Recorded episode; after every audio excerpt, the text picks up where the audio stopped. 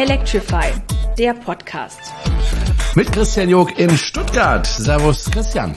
Hallo Jerome, grüß dich. Und mit Jerome Brunel in Horb am Neckar. Wir haben ja versprochen, dass wir uns relativ schnell wieder melden, weil wir ja noch so viele Interviews haben. Naja, so viele sind es nicht mehr, immerhin aber noch zwei, mhm. ähm, die wir heute uns anhören möchten. Außerdem haben wir heute geplant, noch ein bisschen über die Veranstaltungen zu sprechen, die jetzt anstehen von Electrify BW beziehungsweise wo Electrify BW beteiligt ist. Und ähm, dann haben wir wieder eine schöne runde Sendung, denke ich. Ja, ähm, auf jeden Fall.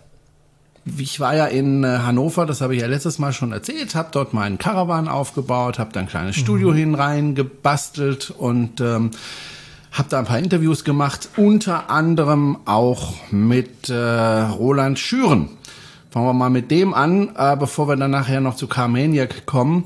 Äh, Roland Schüren ist ja, was die E-Mobil-Szene betrifft, extrem bekannt, weil er halt sehr früh sehr viel für die E-Mobilität gemacht hat. Äh, er hat sich nicht nur irgendwie Elektroautos gekauft und ist damit rumgegurkt, sondern er hat auch dafür gesorgt, dass die Leute, die mit einem Elektroauto rumgurken, auch nachladen können. Das hat er erst vor seiner Bäckerei gemacht.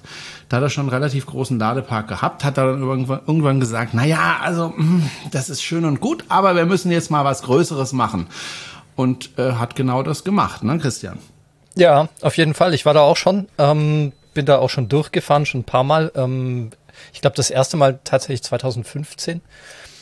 Und das ist äh, immer beeindruckender geworden in den letzten Jahren, muss man auch sagen. Also am Anfang war das halt so, ja, da ist so ein Bäcker, der hat da so ein paar Elektrofahrzeuge, ist ja ganz nett. Inzwischen ist das eigentlich, ähm, eigentlich ja, das ist ja, ein Mecker, wo jeder Mekka, Elektrofahrer wo jeder mal hingehen sollte, um zu sehen, um wie es äh, am schönsten, äh, ist. schönsten ist. Richtig, ja. Und jetzt hat er sogar einen Swimmingpool, also nicht er, sondern Tesla, hat da ja. sogar einen Container hingestellt und den als äh, Swimmingpool umgebaut. Und äh, kann man also während das Auto lädt ein bisschen äh, seine Runden drehen im Wasser. Schöne Sachen. So, und aber, was mich hier aber es ist begrenzt, ja? da muss man, muss ich kurz eingreifen. Es ist begrenzt tatsächlich auf, äh, ich glaube, 15 oder 20 Minuten. Oder 20 also, Minuten. Ähm, also, so eine richtige Poolparty, ähm, so Poolparty scheint da wohl noch nicht so richtig stattfinden zu können. Das ist schade. naja, gut. Aber immerhin, man kann zwischendurch einfach mal abkühlen. Ich glaube, das tut gut, selbst wenn es nur eine Viertelstunde ist. Und ähm, ist eine gute Idee von Tesla auf jeden Fall und äh, hat ja große Wellen geschlagen. Aber was mich interessiert hat äh, bei dem Interview mit äh, Roland Schön, war einfach mal zu fragen, wie ist es ihm jetzt, ihm jetzt eigentlich ergangen äh, in den letzten ja, zwei, zweieinhalb Jahren, äh, der der Ladepark jetzt steht äh, war ja nicht ganz einfach, allein schon wegen Corona. Und wir hören jetzt mal in das Interview mit Roland Schüren rein. So, Roland Schüren ist in unserem kleinen, aber feinen Studio. Roland, ich habe dich gebeten, noch mal kurz bei mir vorbeizuschauen, weil äh, vor einiger Zeit äh, ist ja dein Ladepark eröffnet worden. Und ich wollte einfach mal von dir hören, wie sich das entwickelt hat. Also was so dein Fazit ist nach etwas mehr als zwei Jahren. Ist es nee, inzwischen noch nicht, noch nicht zwei ganz? Jahre. Wir haben ja am 20. Oktober 2020 eröffnet, also genau drei Wochen vor dem Lockdown, der dann noch gedauert hat. Das heißt, der ganze gastronomische Teil in der konnte nicht stattfinden.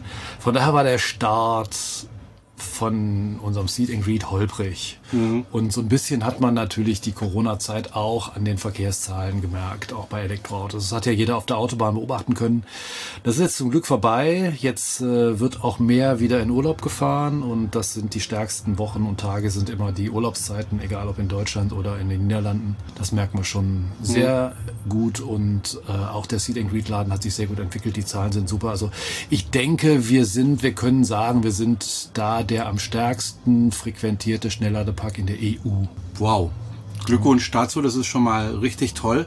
Äh, ich war auch mit dem Wohnwagen, wo wir jetzt gerade drin sitzen, schon bei dir zum Laden, war aber ein bisschen problematisch damals durch diese Pfosten, die so schräg sind. Ich konnte da nicht direkt ranfahren, ich musste abkoppeln, aber das ist, glaube ich, inzwischen besser geworden. Ne? Das ist besser geworden, ja. Du hättest, wenn du bei Fastnet geladen hättest, hättest du auch schon ohne Abkoppeln laden mhm. können, bei Tesla noch nicht, weil die Durchfahrt noch nicht frei war. Da war ja noch die Pipeline, ja. die äh, verlegt werden musste für teuer Geld und das ist jetzt auch alles äh, schon länger fertig. Das heißt, du hast auch bei Tesla zwei Durchfahrtplätze zum Laden, zum Nicht-Akkuppeln. Und wenn du mal Bock hast, bei uns zu übernachten, wir haben okay. extra für Leute wie dich mhm. eine zwei, eine 22 kW Säule, also mit zwei Anschlüssen. Und äh, von beiden Plätzen ist jeweils erreichbar ein blauer, eine blaue Camping-CE-Dose. Du kannst also, egal ob mit Elektroauto oder du kannst cool. dein Bordnetz vom Wohnwagen ja. oder vom Wohnmobil direkt äh, wie gewohnt auf dem Campingplatz anschließen, das Auto parallel laden und wenn du morgens aufwachst, äh, holst du dir Frühstück ans Auto. Das ist ja cool gut zu wissen, äh, weil ich fahre tatsächlich immer wieder mal dadurch, wenn ich Richtung Norden fahre. Also kann man da wunderbar übernachten. Gut zu wissen. Du produzierst ja auch den Strom teilweise zumindest über die Solaranlage. Wie hat sich das entwickelt? Hat sich das gelohnt beziehungsweise? Ja, natürlich. Das ist äh, wichtig und das ist ein großer Teil auch unseres Geschäftsmodells. Mhm. Klar. Also je mehr wir selber erzeugen, desto besser für uns, wirtschaftlich für uns und desto besser für die Umwelt und das Klima. Mhm. Ich glaube, Ah, ich meine, ich habe das nicht recherchiert, aber ich kann mir vorstellen, dass es keinen Ladepark gibt, wo mehr selbst erzeugter Strom in die Autoakkus fließt als bei uns. Also wir haben 434 Kilowatt Peak wow. und die zwei... Hätte ich gerne auf dem Dach. Ja, ne? cool. und die zwei Megawattstunden Speicher und wir haben die Speichersteuerung auch immer mehr optimiert über das Maß, was Testvolt selber liefert, hinaus. Und äh, da holen wir alles raus, was geht. Ja. Okay. Äh, kann man weiß nicht, ob das Geschäftsgeheimnis ist, aber kann man sagen, wie viel Prozent des gesamten Stroms, den ihr verwendet, vom, von eurer Solaranlage kommt? Kann man das, das kann man genau, ich kann das, ich kann das ungefähr schätzen. Also das kann man nicht genau sagen, weil es ja auch durch die Corona-Zeit, durch anderen Winter, anderen Sommer und die vor allen Dingen durch die steigenden äh, Zahlen, die bei Tesla und bei Fastnet äh, dazukommen, nicht richtig darstellbar ist. Ich schätze mal, wir sind im Sommer bei einem Drittel bis 25 Prozent selbst erzeugten Strom und im mhm. Winter eben bei, was weiß ich, da gibt es Tage mit fünf, dann gibt es Tage mit zehn. Ja. Irgendwas dazwischen. Das hört sich jetzt nicht nach so viel an, 25 Prozent, aber wenn man sieht, wie viele da immer laden, dann ist es schon gewaltig viel. Ja, gut, es ist, natürlich eine Prozentzahl von einer 434 Kilowatt Peak-Anlage. Ja, ne? Genau. Also, das ist schon heftig. Ich kenne dich ja jetzt schon seit einiger Zeit, jetzt nicht unbedingt persönlich, aber beobachte, beobachte dich jetzt seit einiger Zeit, äh, was du so treibst. Du hast doch bestimmt schon wieder irgendwas in der Pipeline für die Zukunft. Oder sagst du jetzt, jetzt habe ich erstmal genug geleistet und jetzt reicht's erstmal mit Projekten? Also das Projekt muss man nun erstmal zu Ende bringen. Das mhm. läuft zwar so, das ist alles gut, die ersten beiden Bauabschnitte sind fertig, es läuft und äh, dann... Äh, Kommen ja noch Büros oder so. Ja, ne? genau. Der dritte Bauabschnitt ist der größte. Der ist jetzt eigentlich am herausforderndsten, weil sich ja die Umfeldbedingungen mit Zinsen und Baupreisen geändert haben. Äh, hätte es diesen zweiten Bauabschnitt nicht geben müssen und mit der Pipeline-Erneuerung, dann wäre der Bau schon gestartet zu den Konditionen von vorher. Das wäre wesentlich einfacher gewesen. Ja, wir, wir drehen jetzt so ein paar Rädchen anders, stellen ein paar Sachen anders ein, lassen uns da etwas mehr Zeit für als geplant und dann beginnt der Bau, wenn es geht. Du bist jetzt auch hier zu dem Treffen, ich sag mal, der Community gekommen. Wie hast du das hier erlebt? Toll, wirklich klasse. Ich äh, habe so ein bisschen gezweifelt, weil ich den Namen so blöd finde, ne? so sexy Cars, finde ich irgendwie doof. Aber ähm, deswegen, weil klar, wir wissen, was damit gemeint ist, aber so nach außen ist das irgendwie blöd. Ähm, aber lassen wir das mal komplett außen vor. Alles andere super, klasse, tolle Community. Ähm, man muss den Timo und sein Team sehr loben dafür. Ich habe es auch gemacht oben von der Bühne aus, weil in der Umgebung, ich meine, die Location ist bestimmt teuer hier bei der Hannover Messe, aber sowas von geeignet unter diesem großen hohen äh, Holzdach draußen, die Halle daneben mit den Ausstellern, der Parkplatz direkt gegenüber mit noch außen äh, mehreren großen Ausweichparkplätzen ist eigentlich einfach ein Traum und man hat gemerkt, man ist unter seinesgleichen, du musst nirgendwo bei Null anfangen mit einem Gespräch, alle verstehen sofort, was man sagt. Man kann auf einem Niveau diskutieren, auch bei den Podiumsdiskussionen, was einfach Spaß macht. Das ist schon klasse. Also hier sind wirklich Gleichgesinnte zusammen. Die meisten sind auch wirklich schon länger dabei und ähm, haben alle verinnerlicht, wie erneuerbare Energien und E-Mobilität zusammengehören. Die Elektromobilität ist ja nur ein Aspekt äh, in der ganzen Energiewende. Trotzdem ist es natürlich ein Aspekt, den wir zwei besonders beobachten, weil es uns auch einfach besonders interessiert.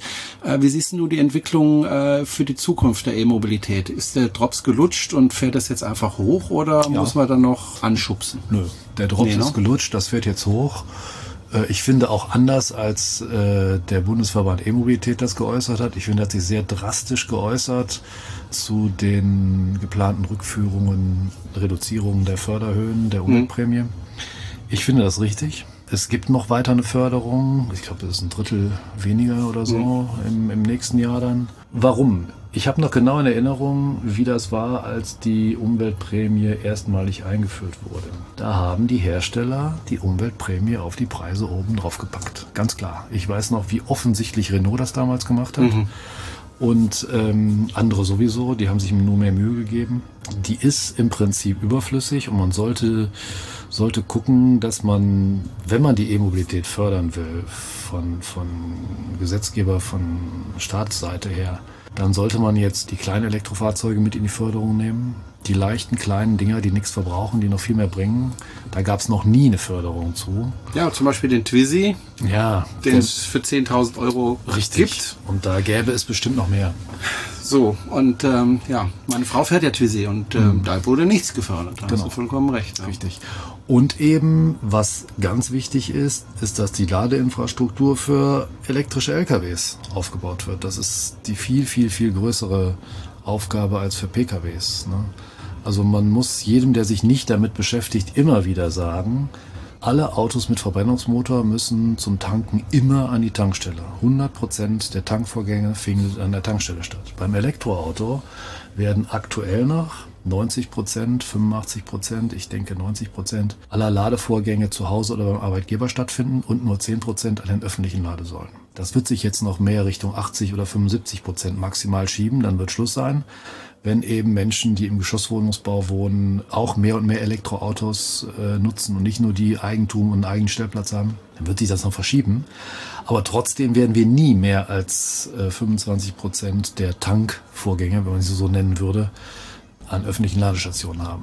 Darum sind viele Annahmen, die getätigt werden, viel zu groß und überdimensioniert. Und auch dieses äh, Deutschland-Netzprogramm, der, der alten Bundesregierung, was ja noch immer irgendwo in der Luft rumhängt. Das ist total daneben. Die Förder Förderbedingungen sind viel zu stark, viel zu hoch äh, und das Geld kann keiner abrufen, weil es die Grundstücke nicht gibt. Also man muss ganz anders ansetzen. Die Grundstücke müssen her, damit man eben Schnellladeinfrastruktur aufbauen kann äh, und an den Netzanschlusskosten. Da könnte Förderung ansetzen, aber nicht an Investitionskosten und an Betriebskosten, äh, wie das jetzt da gemacht wird. Dieses Geld bitte sich sparen und komplett nutzen für eine Infrastruktur, die für LKWs aufgebaut werden muss. Weil da ist es eben nicht so wie bei den Privatautos. Da ist es genau umgekehrt. 10% laden wahrscheinlich nur am äh, Betriebshof und 90% laden unterwegs. Und die laden viel und die müssen stark laden. Und ähm, Wobei die haben ja einen Vorteil, die müssen ja stehen.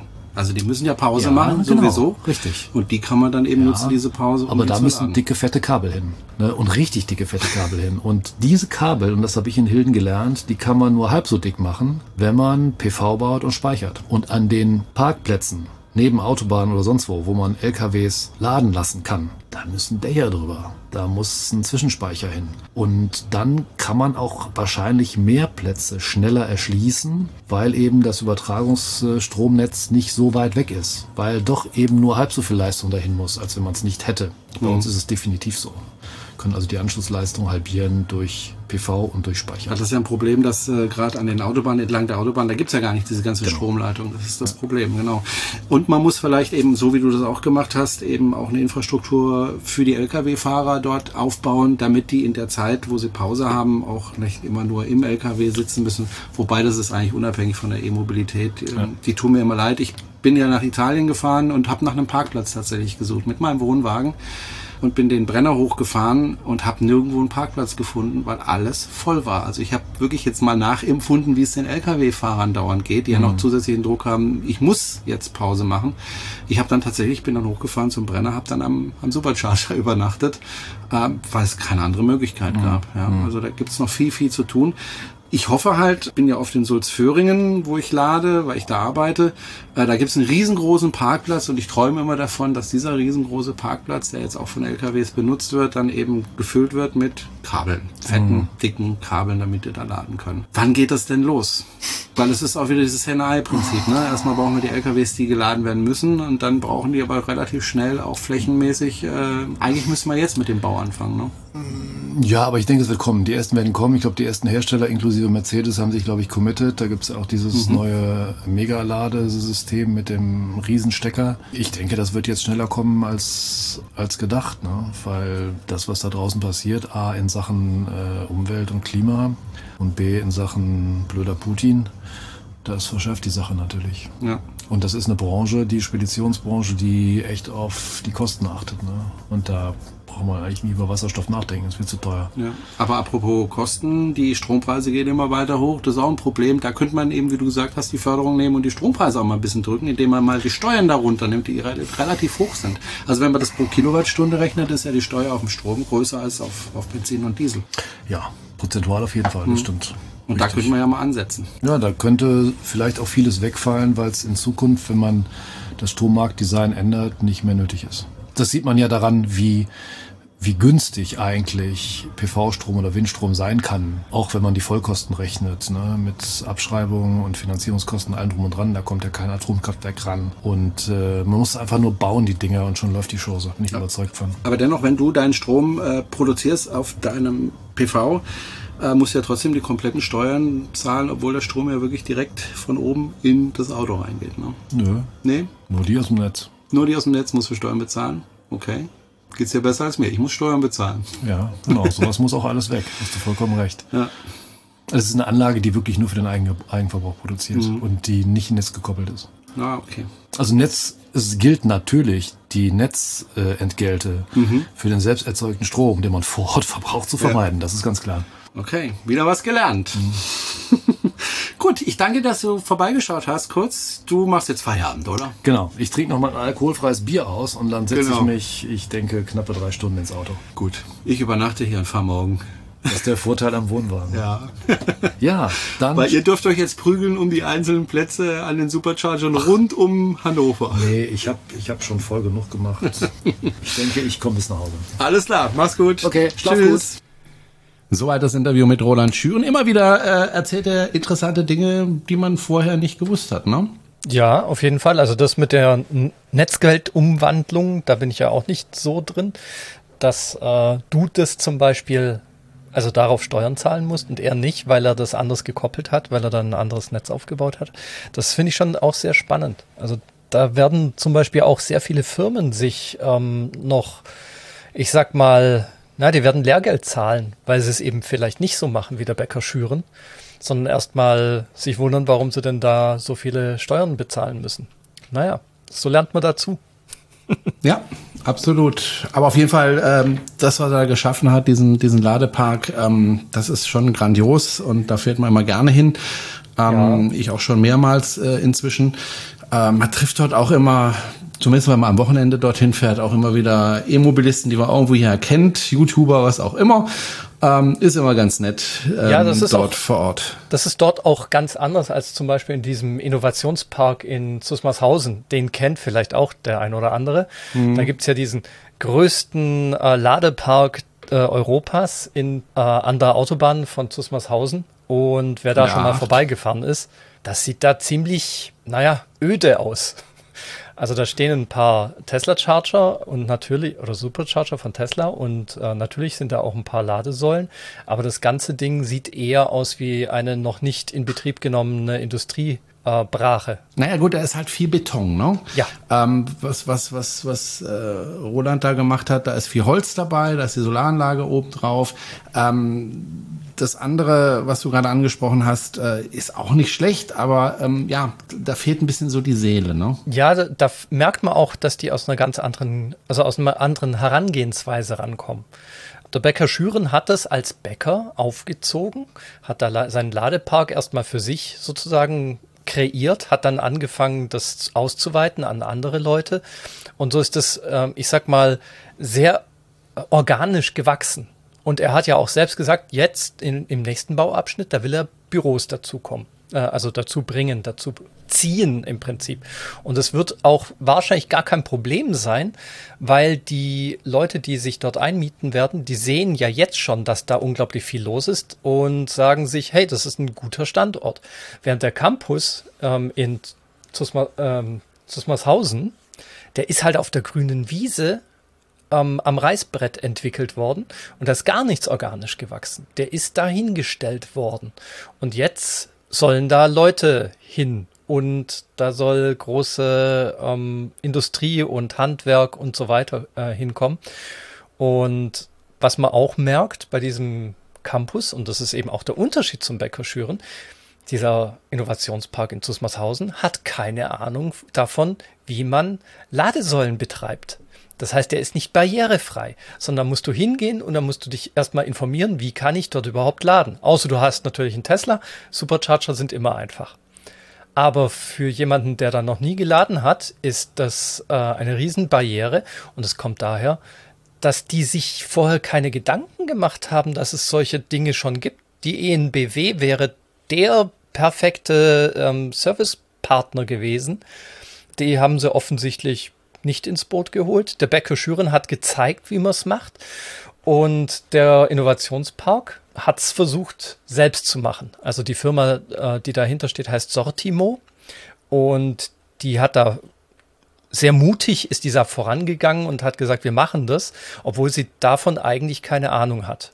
Die sind Berater und ähm, Supporter für Handwerker im Prinzip, also ganz grob gesprochen das ist das, was, was mir immer weh tut, dass in Deutschland die Leute nicht miteinander reden, dass die nicht unseren Podcast hören, um sich zu informieren, dass die nicht mal raus in die Welt gehen und sich mit den Leuten unterhalten und zu, um zu sagen, hey, so machst du das, das ist eine gute Idee, ich mache das auch so oder du machst das vielleicht nicht so gut, ich habe da mal was gesehen, wie man es besser machen könnte. Ähm, und dann entstehen halt solche Dinge, die auf der grünen Wiese einfach aktuell nicht funktionieren. Also in Twitter und in äh, Facebook verreißen sich die Leute das Maul, was das für ein Reinfall war und wie viel ähm, Steuergelder da geflossen sind. Man muss natürlich auch sagen, nichts wird so heiß gekocht, wie es ähm, gegessen wird. Es ist, äh, oder umgekehrt, es ist natürlich so, das Ding ist natürlich noch nicht fertig. Also es ist gerade im Aufbau und das hat natürlich auch mit der Corona-Situation zu tun, dass das noch nicht so weit ist, wie es ursprünglich geplant war. Aber es zeigt halt, dass die Leute sich teilweise zu viel zumuten und dann alles auf einmal hinsetzen und glauben, äh, das, das sei ein guter Weg. Ich weiß es nicht. Also die Erfahrung aus meiner Sicht zeigt, es, gibt ganz, ganz wenige Elon Musks, die sowas äh, auf die Beine stellen können. Naja gut, ich meine, du musst ja nicht nur Elon Musk sein. Äh, das, das Problem, was ich selber mal auch, äh, ich, ich habe ja mal die Idee gehabt, tatsächlich ähm, so für mich, ähm, ich will es jetzt auch gar nicht so groß auftragen, aber ich habe so für mich die Idee gehabt, wir haben ja hier in Horb, haben wir eine Autobahnausfahrt. Ähm, wer hier schon mal in Horb bei der Veranstaltung war, der weiß das. Und äh, dem wird wahrscheinlich etwas auffallen, wenn er äh, an der Autobahnausfahrt Horb runterfährt. Ähm, was mir auch aufgefallen ist, als ich das erste Mal hierher nach Horb gefahren bin. Ich weiß nicht, ob es dir auch aufgefallen ist. Wenn du runterfährst von der Autobahn A8, nee Quatsch, A81, die hier bei Horb vorbeifährt. Genau. Ähm, um dich auf den Weg zu machen Richtung Horb. Das sind dann nochmal vier, fünf Kilometer. Du fährst runter und du, du wirst eins feststellen, es gibt nichts an der Autobahnausfahrt.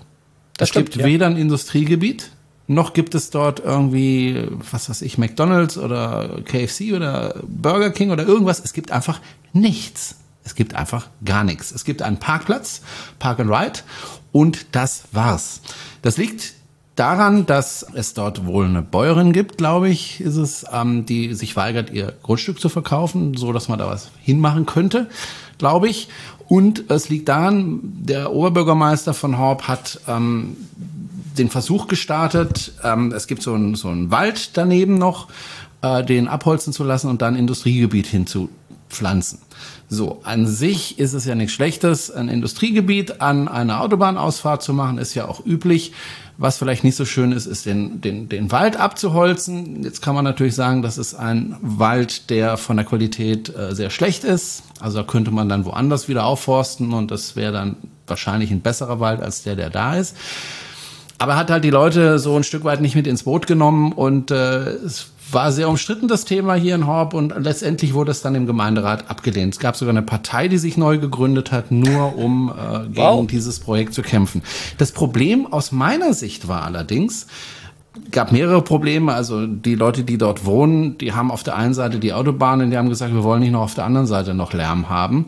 Muss nicht unbedingt sein. Kann ich auch verstehen. Und das andere war, äh, die Industrie, die da angesiedelt werden sollte, war eben Industrie, wo eben LKWs kommen, ein Lager äh, wird dort gebaut und dann wird das da eingelagert und andere LKWs kommen und lagern das wieder aus. Ähm, das ist jetzt nicht unbedingt etwas, was man vor der Haustür haben kann. Kann ich verstehen. Meine Idee, aber das hatte ich so für mich, weil das Problem ist ja, ich hätte ja zum Beispiel Ideen und ich glaube, du hättest auch Ideen, weil wir wissen, was wir Elektroautofahrer gerne haben möchten, wenn wir laden. Ja, wir genau. möchten gerne, dass wir da einigermaßen gut essen können und wir möchten uns unsere Zeit vertreiben, wenn wir nicht gerade Hunger haben, weil du weißt selbst, äh, es heißt immer, ja, da muss was zu essen geben, aber du musst ja nicht an jedem Supercharger essen, ja, weil nee, sonst kommst du dann in deinem Ziel an und wiegst ungefähr 40 Kilo mehr. Das heißt, ja. nicht bei jedem Supercharger oder jeder Ladestation äh, musst du was essen. Äh, die andere Geschichte ist, dass man sich die Zeit vertreiben will. Zum Beispiel shoppen gehen möchte oder zumindest mal in so ein Geschäft reingehen möchte, ohne dass man was kauft. Ja, also das ist da, ne? So, ich hätte mir vorstellen können, dass man äh, an der Stelle äh, in, an der Autobahnausfahrt Horb äh, etwas hinbaut, nämlich zusammen mit Tesla, dass man da eben Supercharger hinbaut, dann noch die ENBW ins Boot nimmt, dass man da auch noch ein paar äh, Ladesäulen baut, dass man dort äh, einen See anlegt, äh, zum Beispiel, ähm, so dass da auch ja auch ein Mehrwert für die Anwohner da ist, dass sie da am See spazieren gehen können. Und man hätte dann eben noch ein paar Outlets dahin bauen können und äh, vielleicht noch eine Bäckerei mit ins Boot nehmen können und so weiter, so dass man so ein zwar ein Industriegebiet hat, aber eins, das für die Menschen da ist und, und, und jetzt nicht ähm, nur Industrie, äh, die man da halt nicht haben will, weil es wenig Arbeitsplätze bietet und weil es einfach nur Lärm bietet. Ähm, aber die, die Idee hatte ich ja und ich habe ich hab auch mit meinem, dem einen oder anderen darüber gesprochen, könnte man nicht. Ne? Aber dann kommt halt einfach das Problem, äh, wer nimmt mich erstens mal ernst? Ja? Also wer nimmt den Brunel ernst, wenn er sagt, man könnte doch da ein Industriegebiet bauen für mehrere Millionen Euro? Ja, natürlich niemand, weil der Brunel hat natürlich nicht dieses Geld. Ja, also ich habe halt keine Millionen auf dem Konto, wo ich sagen könnte, so, ich, äh, ich bin auch Investor. Äh, ich bin bereit, da, was weiß ich, 20 Millionen Euro zu investieren und nochmal 20 Euro, 20 Millionen Euro Schulden aufzunehmen und ich baue das jetzt. Ähm, es gibt halt nicht so viele Leute, die das Geld auf der Seite liegen haben. Insofern hatte da der Bäcker Schüren es natürlich einfacher, weil er hat eine relativ große Firma, die gut läuft und, und hat damit Geld verdient und investiert das eben in die Zukunft, was ich ganz, ganz toll finde. Ähm, und er wird dann natürlich auch ernst genommen, weil er natürlich schon eine Firma aufgebaut hat, weil er eben das Geld hat, um zumindest mal eine ansatzweise eine Finanzierung äh, auf den Tisch zu legen, zu sagen, hier, ich investiere auch. Ähm, das habe ich halt alles nicht und das hast du auch alles nicht. Und deswegen entstehen solche Dinge eben manchmal halt eben leider nicht. Also ähm, wie gesagt, ähm, von der Lage her wäre das eigentlich ganz gut gewesen. Da an der 81 kommen viele Schweizer. Ähm, es fahren viele Autos auf der 81 ähm, Richtung Süden. Richtung Schweiz, also Richtung Bodensee und so weiter. Also wäre eigentlich ein ganz guter Standort, aber ja, ich habe es natürlich Hat nicht vorgeschlagen im Gemeinderat. Äh, ich habe es natürlich, weil ich einfach, ich kann mich nicht hinstellen und sagen, hier, ich habe eine Idee, macht mal, sondern da musst du halt auch als Investor auftreten und das kann ich natürlich nicht. Ähm, mhm. Aber daran siehst du auch, wie schwierig das ist, ähm, sowas anzuschubsen.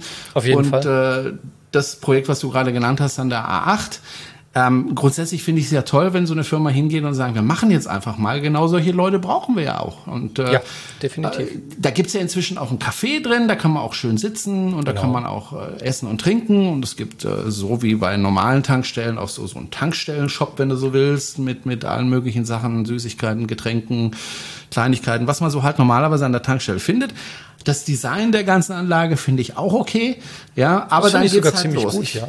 Ja, ne, absolut. Ähm, Gab es ja auch viele Fotos. Und äh, ja. aber dann, wie du sagst, ne, ich möchte jetzt laden. So, wie kann ich denn, welche Karte brauche ich? ich brauche wieder eine Karte. Und ne, das ist dann halt da, wo dann nicht bis zum Schluss gedacht worden ist, beziehungsweise wo man sich dann halt nicht Leute ins Boot geholt hat, vielleicht die, die, die ja, vielleicht einfach helfen können und sagen können, naja, also wenn ihr das macht, überlegt euch mal. Ich meine, vielleicht haben sie ja auch die ENBW ange, angesprochen. Die ENBW hat vielleicht gesagt, nö, wollen wir nicht. Kann auch sein.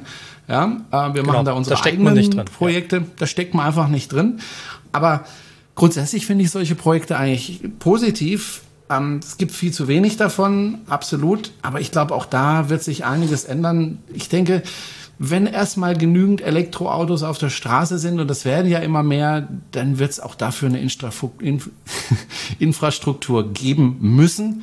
Und dann wird sich auch die Infrastruktur anpassen. Das sieht man ja zum Beispiel an den Aral-Tankstellen, wo plötzlich äh, Lader stehen überall, ja, und zwar genauso gleichberechtigt wie die äh, Zapfsäulen für die Benziner- und Dieselfahrzeuge. Äh, also sprich unterm Dach und ähm, ja, und die werden dann merken, hm, die stehen aber länger da ähm, als die Benziner und Dings und die geben dann vielleicht auch mehr Geld aus. Da müssen wir denen vielleicht irgendwas bieten, wofür die Geld ausgeben können. Also sei es ja. in Essen, Trinken oder anderen Dingen. Und ich denke, das wird sich Stück für Stück wandeln. Aber ja, wie gesagt, es gibt halt auch nicht so wahnsinnig viele, so wie wir, die ähm, tatsächlich seit Jahren damit befasst sind und, und dann dem, dementsprechend auch eine, eine gewisse Erfahrung haben. Ja, und ähm, die so ein Projekt aufziehen können. Weil klar, ich, ich kann so eine Idee haben, aber du musst dann halt auch sowas durchfinanzieren, du musst investieren, du musst rechnen, du musst Gespräche führen, es kann immer was schieflaufen und wann ist immer die große Frage, wer zahlt denn das jetzt? Das ist alles nicht einfach, es in solchen Bereichen dann halt gleich immer um Millionen von Euro geht, die da verbuddelt werden oder eben auch nicht. Insofern, ja, also und du siehst auch, ein Bäcker Schüren kann nicht alles vorhersehen. Also dieses, äh, dieser dritte Bauabschnitt, der da geplant ist, ich denke, da hat er jetzt ordentlich Probleme, weil einfach die Baukosten massiv innerhalb von kürzester Zeit nach oben gesprungen sind und das einfach jetzt finanziell jetzt mal erstmal dargestellt werden müssen, äh, muss. Also die Finanzierung an sich äh, wo die Zinsen hochgehen. Das ist einmal ein großer Brocken, denke ich. Und auf der anderen Seite ist es ein Riesenbrocken, denke ich, äh, dass die Baukosten an sich nach oben gegangen sind. Egal, ob das jetzt Holz ist oder Beton oder was auch immer. Ja, das auf jeden die Fall. Kosten für die Materialien, die schnellen dermaßen in die Höhe, glaube ich, derzeit, dass das einfach wahrscheinlich seine Baukosten verdoppelt hat, schlicht und ergreifend. Das und könnte sein, das muss, muss nicht unbedingt sein. Ähm, ja. Also bei unserer Firma zum Beispiel ist es auch so, also bei der Firma, bei der ich arbeite, dass wir natürlich auf längere Zeit äh, Verträge haben und da gibt es natürlich so eine Art Deckelung, wie teuer es werden darf. Und das ist bei solchen großen ähm, Bauprojekten äh, relativ üblich.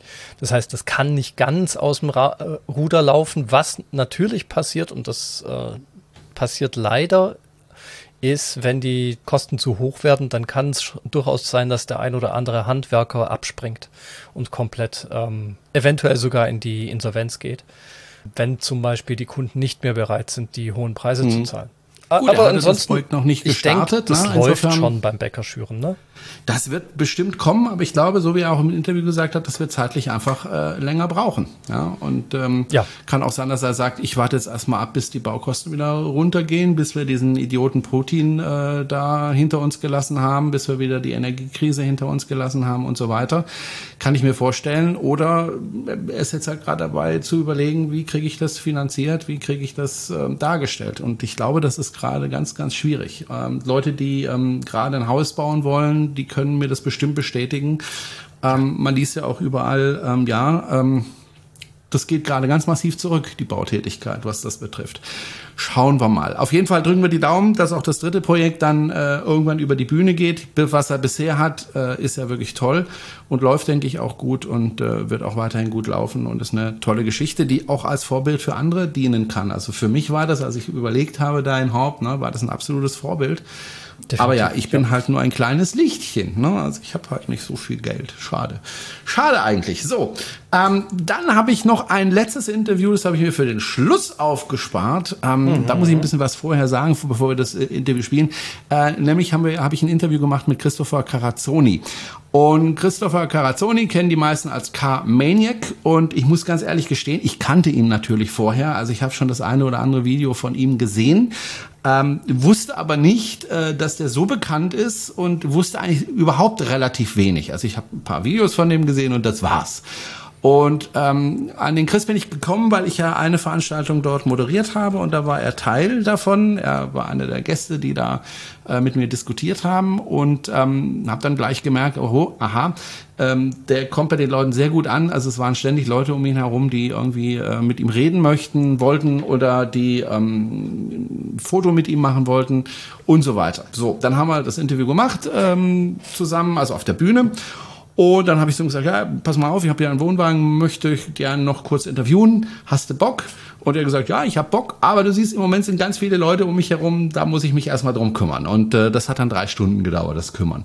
Ähm, ich bin dann innerhalb von diesen drei Stunden immer wieder mal zu ihm hingegangen, geguckt, wie viele Leute stehen da. Okay, da stehen immer noch Schlangen. Also man muss sagen, er ist extrem beliebt. Und äh, ich wusste, wie gesagt, nicht äh, viel über ihn äh, an dem Tag. Deswegen äh, bitte auch das Interview so nehmen. Ich habe nämlich auch teilweise doofe Fragen gestellt. Ähm, ich habe es jetzt nicht rausgeschnitten, ähm, weil ich ihn einfach nicht kannte. Und ähm, er macht ganz, ganz viel. Er macht inzwischen auch Fernsehen. Beim deutschen Sportfernsehen äh, macht er eine Sendung. Die kann man auch äh, online sehen. Also auf YouTube kann man sich das anschauen. Und hat eben viel in äh, YouTube investiert, viel Zeit, viel, viel Kraft und so weiter. Und es war mir auch aufgefallen, dass er einfach von der Qualität der Videos einfach äh, eine Schippe drauflegt äh, im Vergleich zu anderen. Man merkt einfach, er macht das professionell und äh, das ist also die Voraussetzung für das Interview und äh, das hören wir uns jetzt mal an. War übrigens ein sehr entspanntes Interview, er war auch ganz froh, glaube ich, dass er bei mir im äh, im äh, Wohnwagen saß, weil an dem Tag hat er auch ein bisschen Kopfschmerzen gehabt, ging ihm nicht so wahnsinnig gut und im Karawan war es dann mal ruhiger und entspannter und ich glaube, das hat ihm auch ganz gut getan. Also hören wir uns das Interview an und danach sprechen wir drüber. Chris ist da von Car Maniac und ähm, ich habe ein bisschen recherchiert, wie du mit Nachnamen heißt, weil irgendwie taucht es kaum auf. Ne? Und dann äh, kam Carazzoni. Stimmt das? Yes. Das ist ein italienischer Name das ist oder ein ungarischer Name? Ein ungarischer Name. Ja. Äh, sprichst du auch Ungarisch? Wie auch Deutsch. Du bist YouTuber. Wir haben eigentlich gemeinsam Beginn. Du hast Radio gemacht, ich habe Radio gemacht. Du hast irgendwann aufgehört. Ähm, wir haben uns schon ein bisschen unterhalten vorher, weil du auch keine Zeit mehr dafür hattest. Du hast dich entschieden, eher auf die audiovisuelle Schiene zu gehen, nämlich zu YouTube. Hat sich gelohnt. Hat sich auf jeden Fall gelohnt und äh, ich wollte eigentlich ursprünglich immer zum Fernsehen, wenn man so sagen kann, also Bewegtbild. Und das ist ja auch dann meistens, also das Radio die Vorstufe fürs Fernsehen. Und mm, das war halt so ein bisschen wie Fernsehen, nur eigentlich besser, weil ich bin mein eigener Regisseur äh, und ich weiß halt, wie es funktioniert durch die jahrelange Radioerfahrung. Ich kann etwas reinbringen, das halt vielen Zuschauern gefällt, vielleicht nur unterbewusst, aber das ist die Art und Weise, wie man spricht. Das ist dann halt natürlich durch die Tatsache oder der Tatsache geschuldet, dass ich halt eigentlich primär Off-Stimme war fürs Fernsehen und Radio dann ab einer Zeit nur noch nebenbei gemacht habe. Erst habe ich dann Radio reduziert für YouTube, weil ich mich entscheiden musste, was ich hinschmeiße. Dann war es Radio, weil das Sprecherdasein eben lukrativer war. Da war ich ja schon selbstständig, hatte eine Familie. Und dann habe ich auch das eintauschen müssen, um vollumfänglich YouTube zu machen. Also mhm. auch, auch das Sprecher, ich nehme keine Sprecheraufträge mehr an. Weil es einfach, selbst wenn ich mal Zeit dafür hätte, nutze ich lieber diese Zeit, um eine Stunde vorher oder früher nach Hause zu fahren. Du warst ja von Anfang an fast erfolgreich äh, mit YouTube. Du bist mhm. ja auch jetzt nicht zufällig dran geraten, aber du warst dann am Anfang schon überrascht, äh, dass das gleich so eingeschlagen hast. Was machst du anders oder besser als andere? Weil es gibt ja mittlerweile echt YouTuber wie Sand am Meer. Ist, ist das nicht ein bisschen vermessen zu sagen, was man selber besser macht? Also ähm, ich glaube, es ist halt meine mediale Erfahrung, die mir natürlich einen sehr großen Vorteil bringt, weil Klar kann YouTube jeder machen, der ein Handy in die Hand nimmt und es gibt viele Menschen, die nur mit einem Handy in der Hand Millionen an Abonnenten haben, weil das auf der Schiene, auf diese Personality-Schiene viel besser funktioniert. Die brauchen gar nicht so professionell zu sein. Ja, wir gehen jetzt zum Beispiel auf Gaming-YouTuber oder so Lifestyle-YouTuber, die so reisen oder sowas. Da wollen die Leute genau das. Ich präsentiere aber Neufahrzeuge und die Leute wollen da zwar diese persönliche Schiene, was YouTube gibt, aber wollen trotzdem noch das Professionelle, also unsere Generation, was sie vom Fernsehen gewohnt, gewohnt sind. Also eine professionelle Präsentation Präsentationsweise. Das wissen Sie vielleicht gar nicht, aber unterbewusst äh, zieht das schon mit. Das sehe ich ja an den Kommentaren. Boah, das ist so strukturiert und du redest so toll, du redest viel zu schnell eigentlich für meinen Geschmack, aber trotzdem sehr deutlich und deswegen kann ich es verstehen und deswegen ist es für mich auch nachvollziehbar. Du wiederholst dich nicht klar, weil ich auch weiß, wenn ich mich wiederhole, was ich rauszuschneiden habe und was nicht. Ich weiß, wie man Redundanzen schafft, wie man Teaser aufbaut, ähm, kann sie dann natürlich auch im Schnitt so umsetzen, musikalisch, im Aufbau mit dem, was gesagt gesagt wird, wie es gesagt wird, wie ich natürlich auch mit gewissen Aussagen polarisiere oder Ähm, ich bringe auch das Persönliche mit rein. Das ist ein ganz wichtiger Aspekt. Dafür muss man aber auch gemacht sein. Also viele Menschen wollen das Familiäre nicht reinbringen. Äh, meine Frau ist da Gott sei Dank sehr offen. Allerdings zeigen wir zum Beispiel unsere Kinder nicht. Also die zeigen wir nur von hinten oder so. Das ist ein wichtiger Aspekt für uns. Aus Gründen der Sicherheit tatsächlich, ähm, weil man würde es nicht meinen, aber es sind schon sehr, sehr viele Menschen, die einen, äh, völlig egal in welcher Stadt man ist, ansprechen Erst recht natürlich auch im Münchner Raum.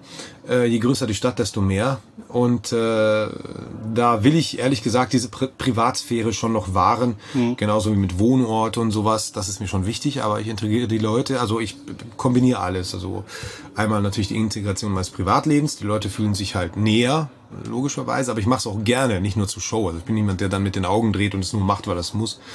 Dann natürlich die professionelle Präsentationsweise, das redaktionelle Wissen und natürlich, dass ich durch die Größe die Möglichkeit habe, an Fahrzeuge ranzukommen, an die halt andere nicht die Möglichkeit haben, die Fahrzeuge. Und Fahrzeuge, Neufahrzeuge sind halt immer das, was die Masse anzieht, ne, primär. Ich finde, wenn man dich so sieht, dann denkt man nicht, denkt man, okay, der will einen blubbernden Motor, der will, dass es richtig laut ist und ähm, ist natürlich ein Klischee, klar, aber du kommst ja auch eigentlich von dort. Ja. Äh, wie bist du denn auf dann auf Elektroauto gekommen? Weil da blubbert nichts, da macht keinen Lärm. Gut, es geht gut ab, aber es macht keinen Lärm.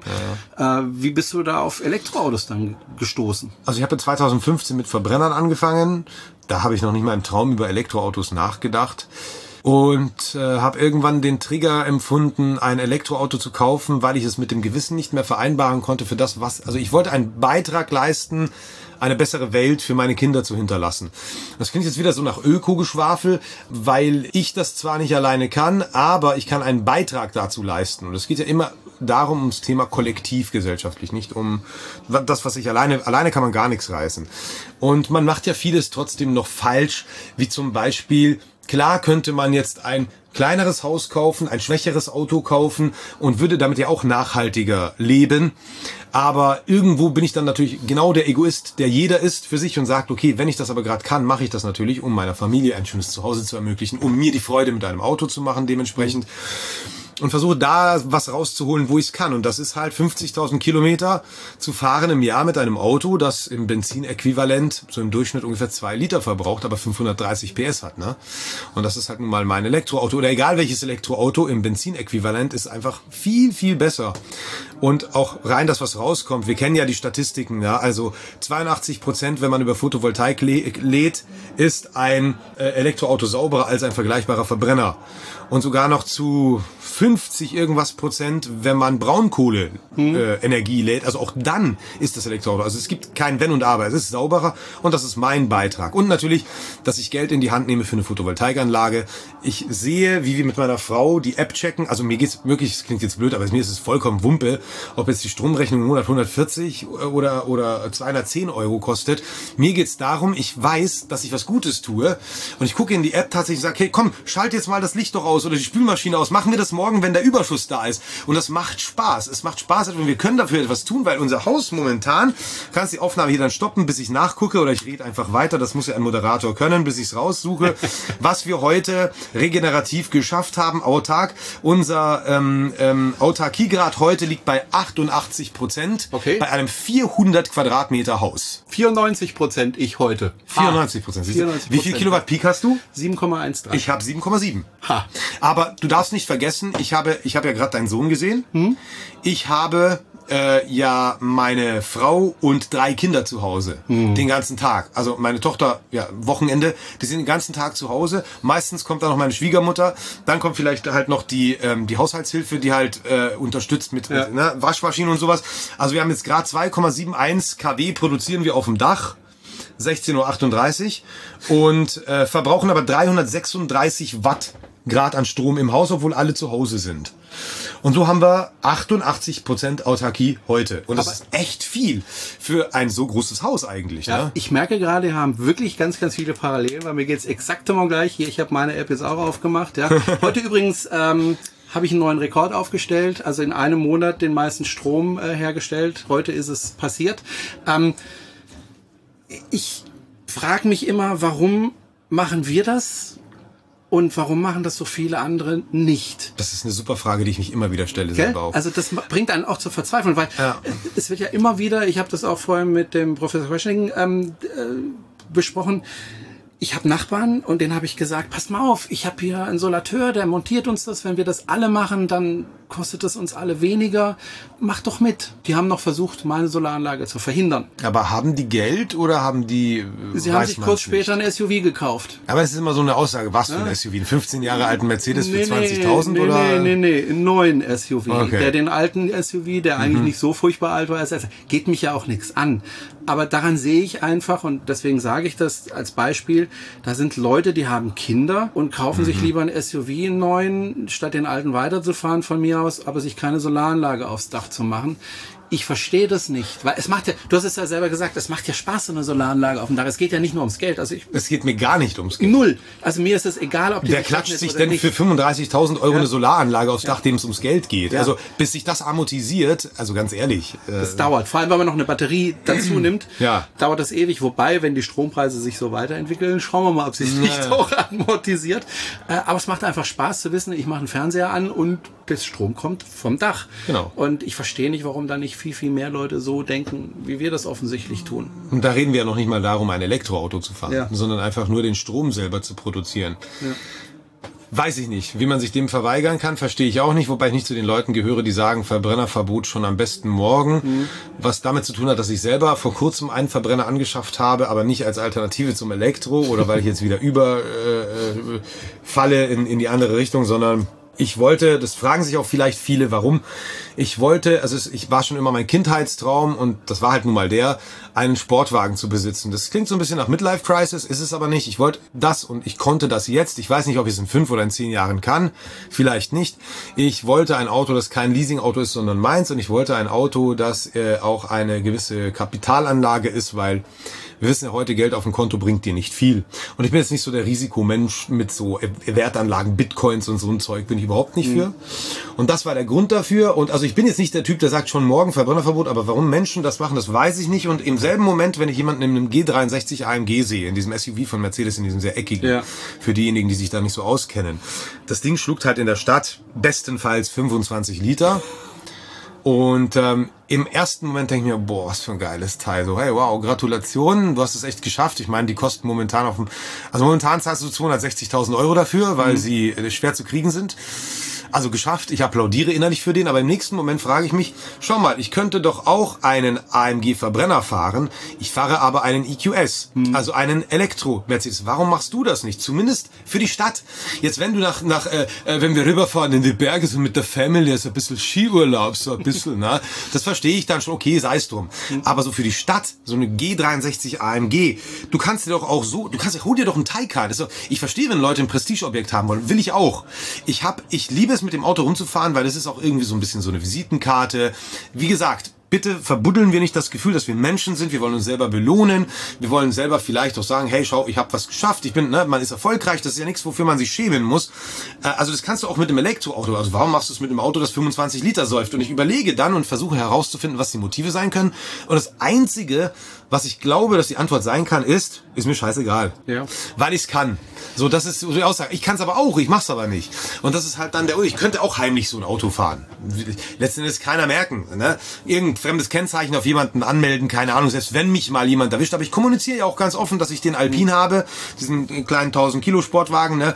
weil das ist keine Umweltsau. Den kannst du mit 5,5 Litern auf dem mittleren Ring fahren in München. Mhm. Aber ja, scheißegal. Und leider ist es in der Gesellschaft so, was ich mir leisten kann, mache ich auch. Und alles andere ist mir egal. Also Wohlstand erkauft sozusagen das Recht, alles zu tun, wie man will. Und das finde ich schade. Obwohl ich weit weg bin von einem Kommunisten oder sowas. Aber das ist schon schade. Du bist im Moment sehr erfolgreich mit deinem Kanal, wird geklickt wie blöd, du verdienst deinen Lebensunterhalt damit. Und äh, wo geht die Reise hin in zehn Jahren? Wirst du dann weiterhin YouTube-Videos machen, weiter ähm, Autos vorstellen oder hast du schon wieder ganz andere Pläne? Also ich habe keine Pläne im klassischen Sinne, weil sich der Verlauf auch sehr stark davon beeinflussen lässt, wie es weltpolitisch weitergeht. Ich muss natürlich auch gucken, alles steht und fällt bei mir natürlich mit der Elektromobilität. Ich habe ja auch dieses Evium, ne, diese Autoplattform Äh, und äh, die steigt entweder extrem im Wert, wenn es weiter aufwärts geht mit der Elektromobilität und ich kann nach vier, fünf Jahren einen Exit machen und Privatier sein, würde aber trotzdem mhm. weiter Autovideos machen, weil ich meine, JP Performance macht ja auch YouTube, ne? mhm. obwohl das jetzt nicht unbedingt müsste. Also es ist so eine Leidenschaftssache. Aber das hängt damit zusammen. Wie geht's, geht's bergab mit der Elektromobilität? Dann muss ich anderweitig tätig sein. Klar, ich könnte bestimmt beratend in der Automobilindustrie ich könnte zurückgehen in die Medien auf irgendwelche Form, aber das Problem ist, das würde mir natürlich nicht die finanziellen Möglichkeiten öffnen, wie ich sie jetzt habe. Und das ist halt nun mal so, fünfköpfige Familie, da guckt man, man muss ja richtig Geld. heutzutage einfach auch Geld zurücklegen, weil du nicht weißt, was kommt. Mhm. Ich habe äh, Mitarbeiter, ich habe Bürokosten, also ich habe das alles, also die Reise, gewünscht geht sie dahin, ich möchte in, schon gerne in den Millionen Abo-Bereich weil natürlich Abonnenten ist jetzt das Blöde eigentlich ist Reichweite wichtiger und da habe ich ja, ich habe ja, wenn schlecht läuft, 22 Millionen Impressionen im Monat, also an 22 Millionen Menschen wird mein Inhalt vorgeschlagen. Im Schnitt gucken zwei bis vier Millionen Menschen im Monat meine Videos. Das, also, das würde ich schon gerne weitermachen so, aber halt im Stile dessen, dass ich halt auch mehr Abonnenten habe, weil Abonnements immer so ein bisschen so, ich weiß nicht, ich werde immer noch so oft gefragt, und davon kann man leben? So, und dann will ich jetzt natürlich nicht der Unsympath sein, der dann sagst du schon mal, hier ist mein Haus, hier ist mein anderes Haus, äh, hier ist mein Haus, hier ist meine Eigentumswohnung, hier ist mein Auto, hier ist mein anderes Auto, sondern man sagt halt ja, aber man wird halt als YouTuber nicht wirklich ernst genommen. Dieses obligatorische Gespräch, ich sehe schon, Schule, meine Tochter, ach ja, und was machen Sie? Ja, und dann steht da so ein Typ, äh, der dann sagt, ich bin YouTuber. So ein Ende 30er Typ, der dann sagt, ich bin YouTuber und die Leute können das nicht greifen. Mhm. Ja? Und ähm, je bekannter du aber bist, desto weniger fragen sie dich das natürlich, weil sie wissen, wer du bist. Vielleicht will ich es auch deswegen, diese Reichweite, weil es mir erspart, diese blöden Blicke oder Fragezeichen über dem Kopf zu. Und auch da sage ich dann nicht, ja, ja, aber hören Sie, ich weiß, das klingt jetzt blöd, aber schauen Sie, ich habe ja ein 400 Quadratmeter Haus in München. Das sage ich ja nicht. Hm. Also stehe ich so da wie so ein dämlicher Typ Ende 30, der absolut nicht weiß, was er tun soll und am besten irgendwie mit so einem kleinen Richtmikrofon in der Stadt rumläuft und irgendwelche O-Töne sammelt oder keine Ahnung, was die Leute denken. Aber es wird halt vielleicht nicht ernst genommen. Und das ist halt anders zu sagen, ja, ich bin, keine Ahnung, äh, äh, Professor oder Lehre, so wie du, oder ich bin Arzt oder Architekt, keine Ahnung. Das hat halt so, okay, keine weiteren Fragen. Mhm. Fernsehen, ist das immer noch eine Option? Gehst du in die Richtung? Als Alternative jetzt oder parallel? Parallel? Ja, also meine Fernsehsendung läuft ja jetzt. Mhm. Äh, mittlerweile, also Stand jetzt, Ende Juli, ähm, zweite Folge gelaufen. Und äh, Fernsehen ist keine Option auf die Dauer, weil das Fernsehen linear, so wie es jetzt ist, noch erfolgreich ist, auch wenn viele mhm. was anderes sagen, aber in fünf Jahren wird das ganz anders aussehen.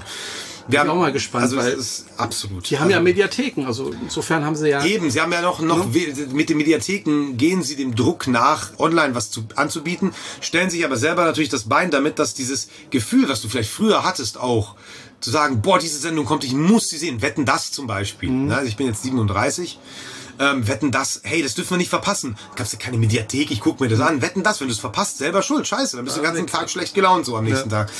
Und das gibt es heute nicht mehr. Also hast du diesen Trigger gar nicht mehr zum Termin, das zu gucken. Mhm. Einschaltquoten werden automatisch schlechter weil die Leute das in der Mediathek gucken können. Und ähm, Netflix, Prime, YouTube sind, äh, du kannst alles an Wissen dort konsumieren und äh, viel weniger gekauft, so wie viele Leute sagen.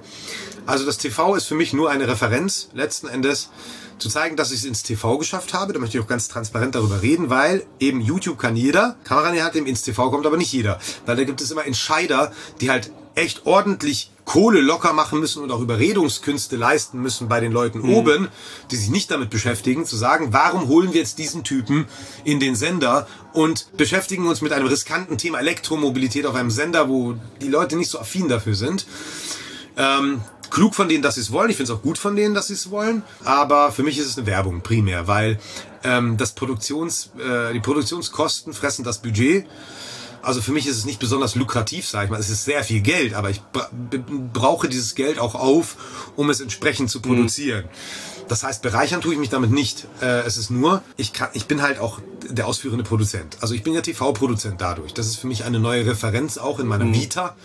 Und steht ja auch da am Ende äh, im Auftrag von Sport 1, produziert von Christopher Carazzoni. Also noch nicht mal von der Firma, sondern von mir. Mhm. Und das ist für mich wichtig auch, dass mein Management in zukünftigen Kooperationen eben halt einfach darauf hinweist, hey, du holst jetzt hier jemanden ins Boot, der nicht nur bei YouTube zu sehen ist, sondern auch eben im Fernsehen. Und äh, darum TV eben. Ja? Und weil ich natürlich auch immer ins TV wollte, schon damals, als ich nie über Wirtschaftlichkeit nachgedacht habe, sondern einfach, ich möchte ins TV, ich möchte der Christopher im TV sein. Also hast noch einiges vor in den nächsten Wochen, Monaten, Jahren. Ja. Ähm, ich wünsche dir viel Glück. Vielleicht treffen wir uns irgendwann mal wieder. Vielen Dank, sehr äh, gerne. Dann frage ich mal nach, wie es dann weitergelaufen ist. Und ich wünsche dir weiterhin viel Erfolg. Du genießt es. Das finde ich auch schön. Ich muss dazu sagen, ich habe jetzt äh, ungefähr drei Stunden gebraucht, bis ich ihn hier in dieses Studio reingezerrt habe. Tut mir wahnsinnig weil, leid. Das weil jeder was von ihm möchte. Das ist völlig in Ordnung. Ich bin da schon da reingelaufen, Ja. um hier jetzt dann rauszukommen. Ja, ja. Hab mir gedacht, an der ersten Station gehe ich noch zu StarTech, quatsche da mit, mit, mit dem Chef noch, weil er mich sprechen wollte. Ich kann, ich konnte mich nicht mal bis zum Klo durchringen, Ja, ja, tatsächlich, weil einfach immer jemand kommt. Ja. Ist, Aber ist auch schön. Man genießt es ist ja toll, auch, deswegen ne? bin ich ausschließlich deswegen bin ich hier. Darum habe ich mein Wochenende mit meiner Familie geopfert tatsächlich, Ja, weil ja. das ist eine unnachahmliche Experience. Ich krieg, klar könnte ich auch mit einem separaten Treffen, zu dem ich aufrufe, ungefähr so viele Leute, die wegen mir, aber das sowas zu organisieren, um Himmels Willen, Mhm. Ja. du musst das Sicherheitsvorkehrungen, äh, Dinge, für die ich keine Zeit habe und von denen ich keine Ahnung habe. Ne? Ja. Also das so, wie ich es hier erfahre, könnte ich nirgendwo anders erfahren. Ich danke dir, Chris, dass du da warst und danke dir. jetzt stürzt dich wieder in die Menschenmasse. Yes, danke Ciao. dir. Tschüss. So, soweit das Interview mit Chris von Carmaniac. Wer also seinen äh, YouTube-Kanal sich anschauen möchte, Carmaniac heißt er. Wer ihn im Fernsehen sehen möchte, im Sportfernsehen, kann man das tun. Ähm, ich weiß nicht, ob du seine Fernsehsendung schon gesehen hast. Die Fernsehsendung tatsächlich noch nicht. Ich gucke ja kein Fernsehen. Ich habe ja nicht mal einen Fernsehanschluss. Also ich bin voll auf YouTube angewiesen oder auf die Mediatheken, weil ich habe keinen Fernseher. Ich habe nur noch einen Okay. Monitor, der mir Streamingdienste auf, aufbereitet.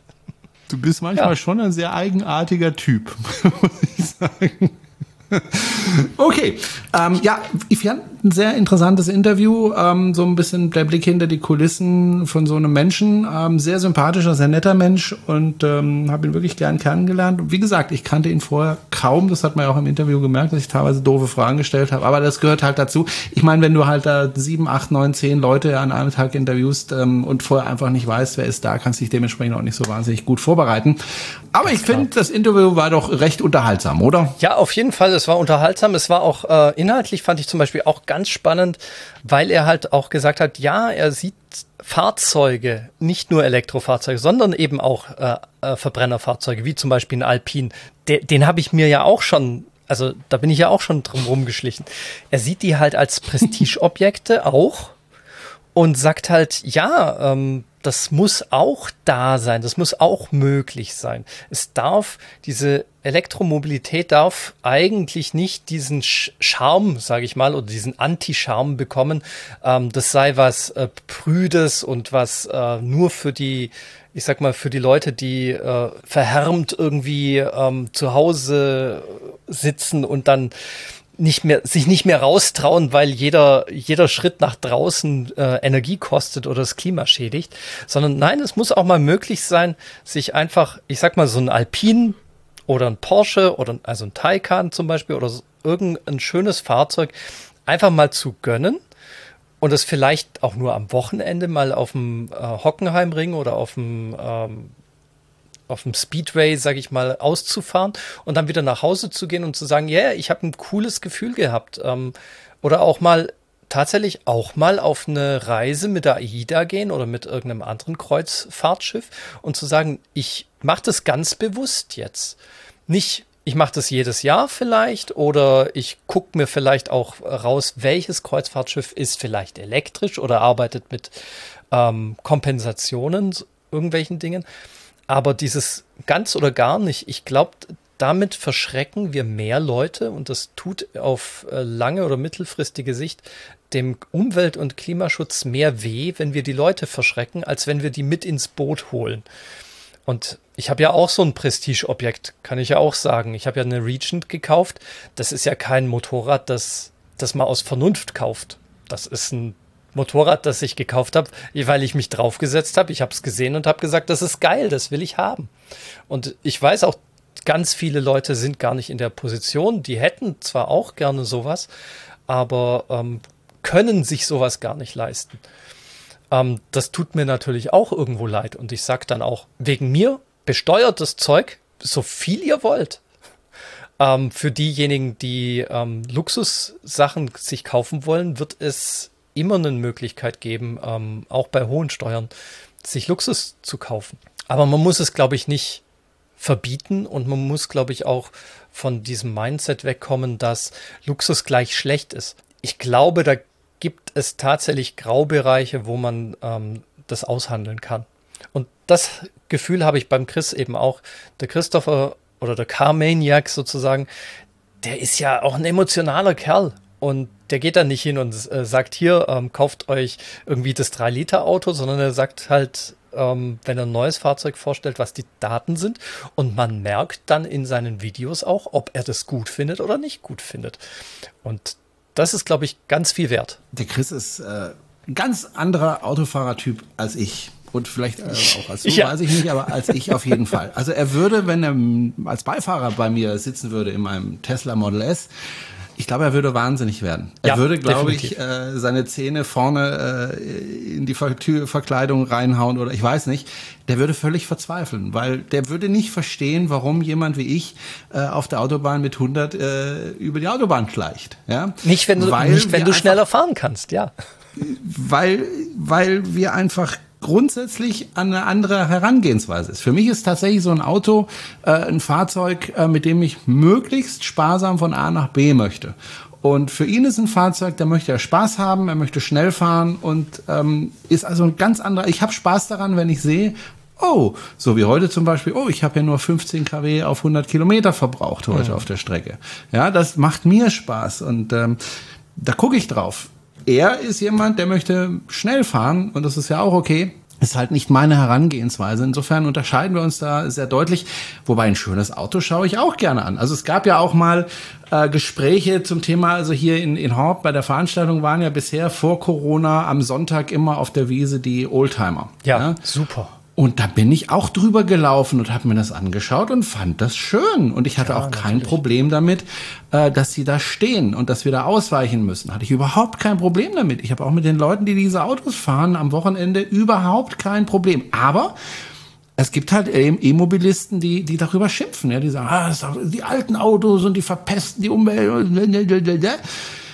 Ich finde, solche Leute schaden eher der Elektromobilität, als dass sie ihr nützen. Und äh, man muss einfach ganz klar sagen, äh, wir müssen weg von den Verbrennern. Das ist überhaupt keine ja. Frage und das werden wir auch hinkriegen. Und das wird auch kommen. Ähm, das ist einfach eine Tatsache, der wir ins Gesicht blicken dürfen. Äh, jeder Automobilhersteller, den du fragst derzeit, äh, wie sieht's aus, wann geht er vom Verbrenner weg, der wird dir ein Datum nennen, ab dem er keine Verbrenner mehr baut, zumindest für Europa. Und ähm, das kommt. Und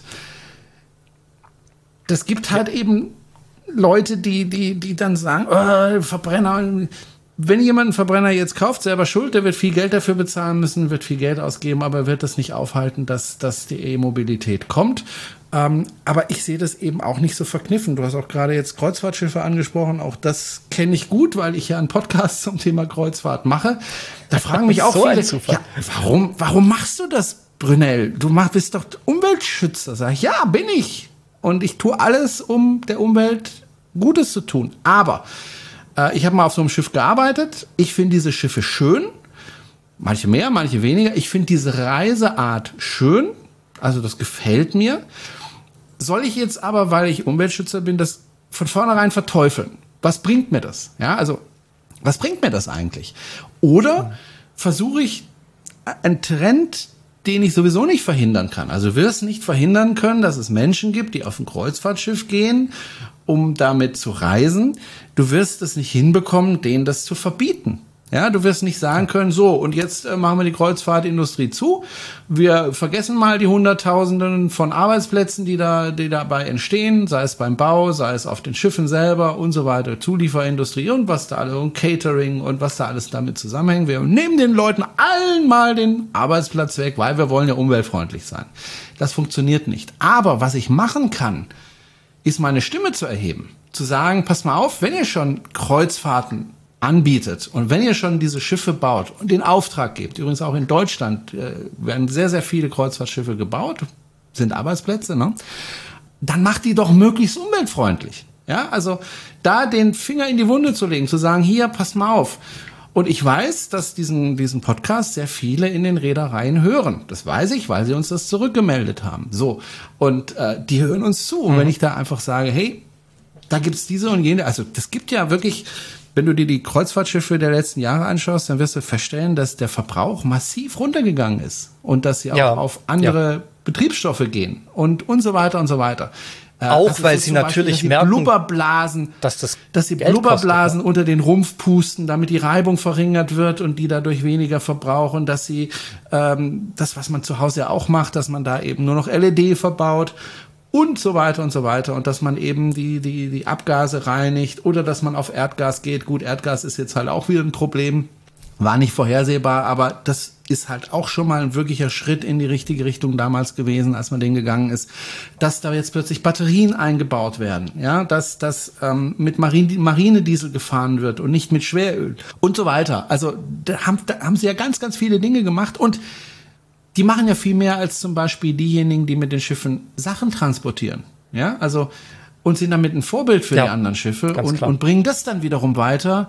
Also bitte nicht immer alles gleich verteufeln. Ja, es ist nicht gut für die Umwelt, wenn du im Jahr dreimal auf ein Kreuzfahrtschiff gehst, aber wenn du mal alle fünf Jahre dir sowas gönnst, dann gönn es dir und äh, dann mach das. Und äh, wenn du ansonsten viel dafür tust für die Umwelt, dann ist es aus meiner Sicht zumindest in Ordnung. Aber ich weiß, da gibt's andere Leute, die dann sagen werden, äh, wie kannst du nur ich sehe das so und ich werde das auch immer so sehen und, und habe damit kein Problem. Auf der anderen Seite eben, also als ich noch im Verbrenner gefahren bin, ähm, habe ich immer den Motor ausgeschaltet vor der Ampel. Da haben auch viele Leute gesagt, wieso scheiße den Motor aus? Ist so schlecht für den Anlasser. Ja, Nein, ist nicht schlecht für den Anlasser. Wir haben noch nie einen kaputten Anlasser gehabt und das ist ein Elektromotor, der ne, so.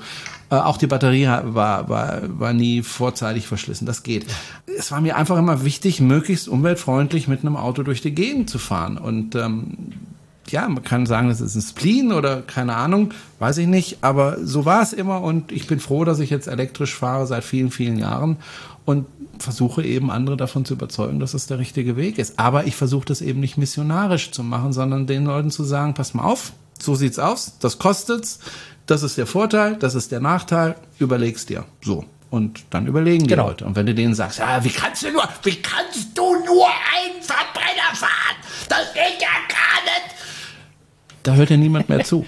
Da hört dir niemand ja, da, mehr zu. Die drehen sich um der, und das sagen, ist vielleicht auch der Grund, warum wir immer noch bei uns recht. in der äh, Familie ähm, den Benziner haben. Einfach um zu sagen, ja. Pass auf, ich bin keiner von denen, die euch das verbieten wollen. Ich bin einer von denen, die euch davon überzeugen wollen, es anders zu machen? Naja, ich weiß nicht. Also ich, ähm, ich möchte einfach nicht mehr. Ich, ich habe ja mal einen Verbrenner noch mal kurz gefahren für zwei Tage, als mein Auto in der Werkstatt war. War furchtbar. Er hatte exakt immer gleich wie PS. Das habe ich bestimmt irgendwann im Podcast erzählt. Ich fand das so furchtbar, mit dem Verbrenner durch die Gegend zu fahren. Ich kann das Natürlich. nicht mehr. Ich will das nicht mehr. Ich. Ah, es hat nee, keinen einzigen Vorteil. Ist.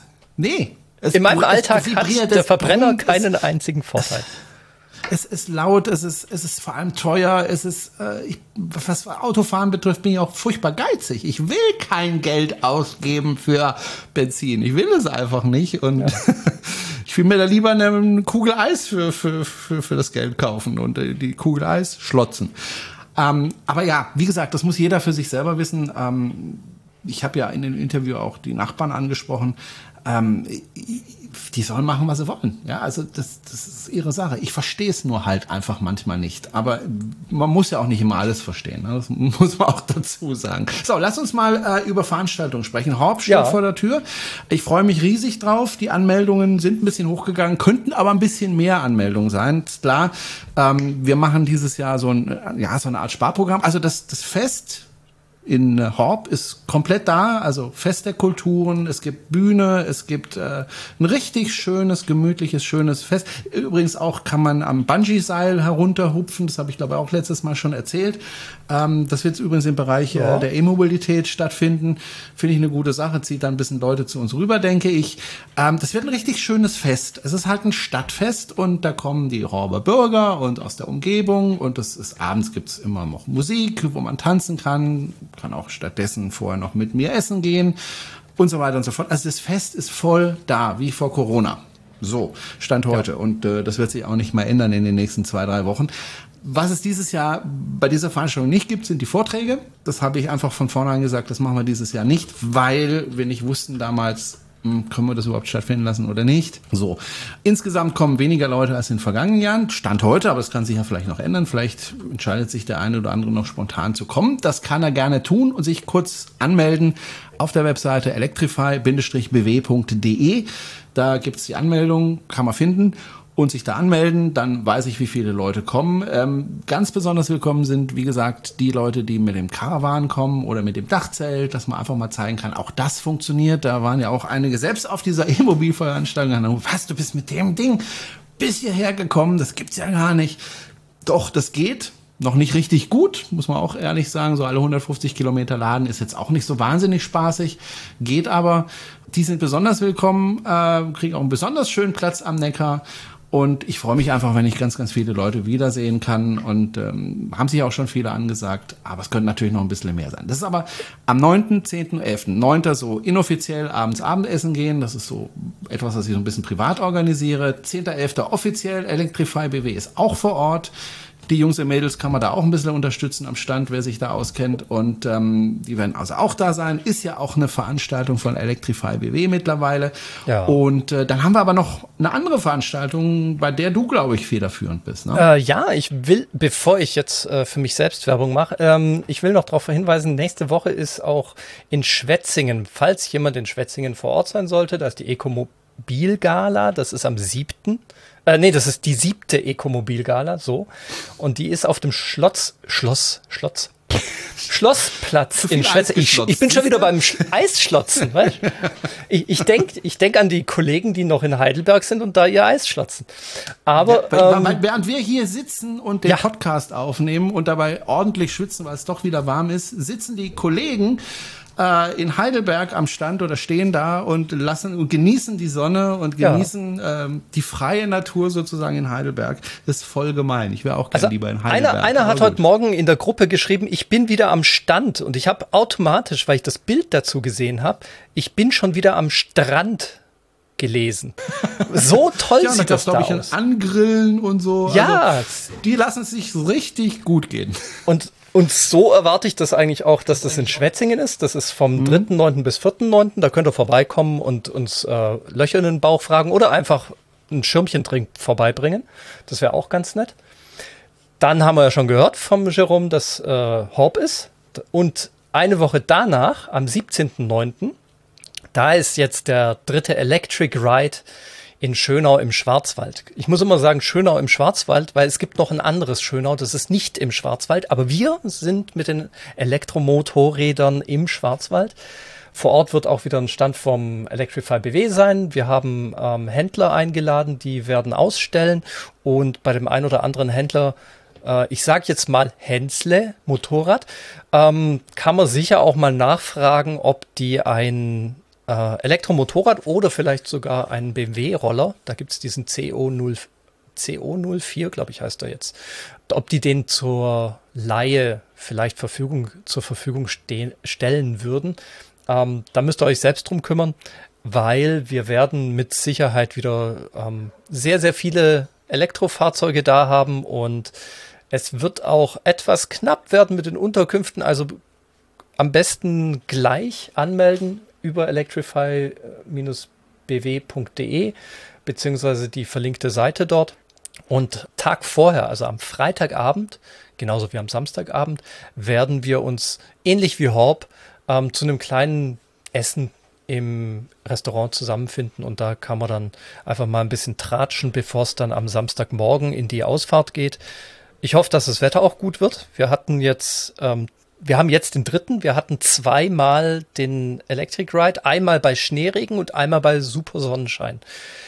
Mal schauen, wie es diesmal wird. Ich habe zumindest beim lieben Petrus Sonne bestellt. Nicht zu viel Sonne, sondern sehr angenehme Fahr Fahrsonne und ein bisschen Wind. Damit wir da unter den Klamotten ähm, auch nicht, ich sag mal, wie in der Sauna kochen. Und dann wird das eine richtig tolle Sache. Wir haben auch Nachmittagsprogramm organisiert. Ähm, das heißt, da könnt ihr euch auf der Homepage ähm, immer mal informieren, was da gerade aktuell ist. Am Abend wird es mit Sicherheit auch nochmal eine zusätzliche Ausfahrt geben für jeden, der Lust hat, aber das ist dann außerhalb des offiziellen Programms wie das halt so ist bei den Motorradfahrern. Es gibt einen offiziellen Bereich und es gibt einen inoffiziellen Bereich und äh, die coolen Leute sind natürlich beim inoffiziellen Bereich auch dabei. Ja, coole Sache. So sieht's aus, ne? Da ja, haben wir richtig viel vor für den Herbst. Wahnsinn. Ja, und ähm, wir hatten ja kürzlich eine Vorstandssitzung. Wir sind ja beide im Vorstand mit dabei bei Electrify BW, das ja ein Verein ist und äh, haben auch da viele sogar. Dinge. Bitte? Gemeinnützig sogar, muss man immer dazu sagen. Die Leute denken immer richtig. so, ja, ja, ihr seid wie die deutsche Umwelthilfe, aber nein, wir sind richtig nein. gemeinnützig. Und ähm, wenn wir nur die Hälfte von dem umsetzen, was wir da so überlegt haben äh, bei dieser Sitzung, dann kommt da noch einiges, ähm, vor allem nächstes Jahr, auf euch zu äh, auch an Veranstaltungen. Schauen wir mal. Ich will jetzt nicht über ungelegte Eier sprechen, aber da könnte noch einiges äh, kommen. Wer uns unterstützen will, wie gesagt, wir sind gemeinnützig. Das heißt, das Geld, was wir irgendwo einnehmen, das geben wir dann für die Elektromobilität aus. Also wer bei uns äh, Geld liegen lässt, ähm, dieses Geld wird tatsächlich verwendet, um die Elektromobilität zu fördern und nicht irgendwie die Kassen zu füllen von irgendwem oder irgendjemandem. Ähm, wer uns unterstützen möchte und damit eben die Elektromobilität unterstützen möchte, der kann auf unseren Shop klicken. Äh, wir haben nämlich auf unserer Webseite einen Shop, da kann man zum Beispiel Hoodies bestellen oder auch ein Ladekabel oder, oder, oder. Schaut einfach mal auf den Shop vorbei. Auch der auf electrify, äh, bw.de. Du sagst ja Minus dazu. Ich sag dazu Bindestrich. ähm, also einfach da mal reinklicken, in den Shop gucken. Vielleicht ist ja was dabei, äh, was ihr brauchen könnt. Und wie gesagt, er unterstützt dann eben nicht irgendjemanden, sondern tatsächlich die Elektromobilität. Denn dafür ist dieser Verein schlicht und ergreifend da, eben die Elektromobilität in all seinen Facetten zu unterstützen, zu fördern und so weiter. Dafür haben wir auch schon Preise bekommen und äh, wir gehen den Weg immer weiter, bis auch der letzte ein Elektroauto hat ja, oder genau. ein oder Elektromotorrad oder ein Elektrofahrrad oder gar nichts davon und einfach zu Fuß geht und mit öffentlichen elektrisch betriebenen Straßenbahnen und Zügen durch die Gegend fährt. Was? So lange machen auch? wir weiter. Oh mein Gott. Dann hören wir auf. Ja, genau. Achso, noch äh, eins, eins vielleicht alt. zur Anmerkung zum Shop. Mhm. Äh, nicht, dass ja. die Leute das äh, jetzt denken, wir würden da Geld mit verdienen. Nein, der Shop ist mehr oder weniger ähm, kostenneutral für, für uns. Wir verdienen da kein Geld mit, sondern wir geben, mhm. wenn wir irgendwo günstig zum Beispiel ein Ladekabel kommen, geben wir die praktisch zum Selbstkostenpreis äh, an euch weiter. Da kommen genau. höchstens noch äh, Versandkosten oder so dazu, aber das war's dann auch. Also ähm, genau. wenn ihr, wenn ihr uns Geld geben wollt, dann müsst ihr spenden oder Mitglied genau, werden. Das ist auch schön. Ja, das Spende ist auch schön. Das ist auch ganz toll. Ja. Ähm, kann man ja auch noch von der Steuer absetzen, weil ist ja ne, gemeinnützig. gemeinnützig. Ich sag's nochmal, es ist gemeinnützig. Achso, übrigens, äh, wenn ihr bei, Mitglied werden wollt und ihr wollt uns vorher kennenlernen, es gibt auch einen Stammtisch in der Meulesmühle, mhm. das ist äh, südlich von Stuttgart, ähm, im Siebenmühlental. Da treffen wir, treffen wir uns das nächste Mal am 20.09. Ist also noch ein bisschen hin. Ah, ja. Könnt ihr euch überlegen, ob mhm. ihr Mitglied werden wollt. Genau, da könnt ihr uns auch treffen. Weil wenn ich Zeit habe, komme ich da auch immer. Manchmal schaffe ich es nicht, aber beim letzten Mal habe ich es nicht geschafft. Aber ich bin dann da, du bist dann da ja. und äh, viele andere Vereinsmitglieder sind dann da, die Vorstände. Also alle da und dann kann man da ein bisschen äh, miteinander ins Gespräch kommen. Wäre eine schöne Sache. Gut, dann würde ich sagen, machen wir einen Deckel drauf. Ja, war und schön heute. Ähm, Genau, und äh, hören uns hoffentlich in den nächsten zwei Wochen wieder. Ich fahre dieses Jahr tatsächlich nicht in Urlaub. Äh, ich bleib zu Hause aus diversen Gründen. Ähm, hab dann aber auch Zeit für diesen Podcast. Das ist ja auch mal schön. Das ist nicht schlimm. Okay, das war's. Dankeschön fürs Zuhören und empfehlt uns bitte gerne weiter. Ja, auch da überlegen wir, ob wir da auch mal eine Aktion machen. Schauen wir mal. Ja, bis dann. Tschüss, Chris. Nicht Chris. Tschüss, Jerome. Mach's gut. Tschüss, mach's gut.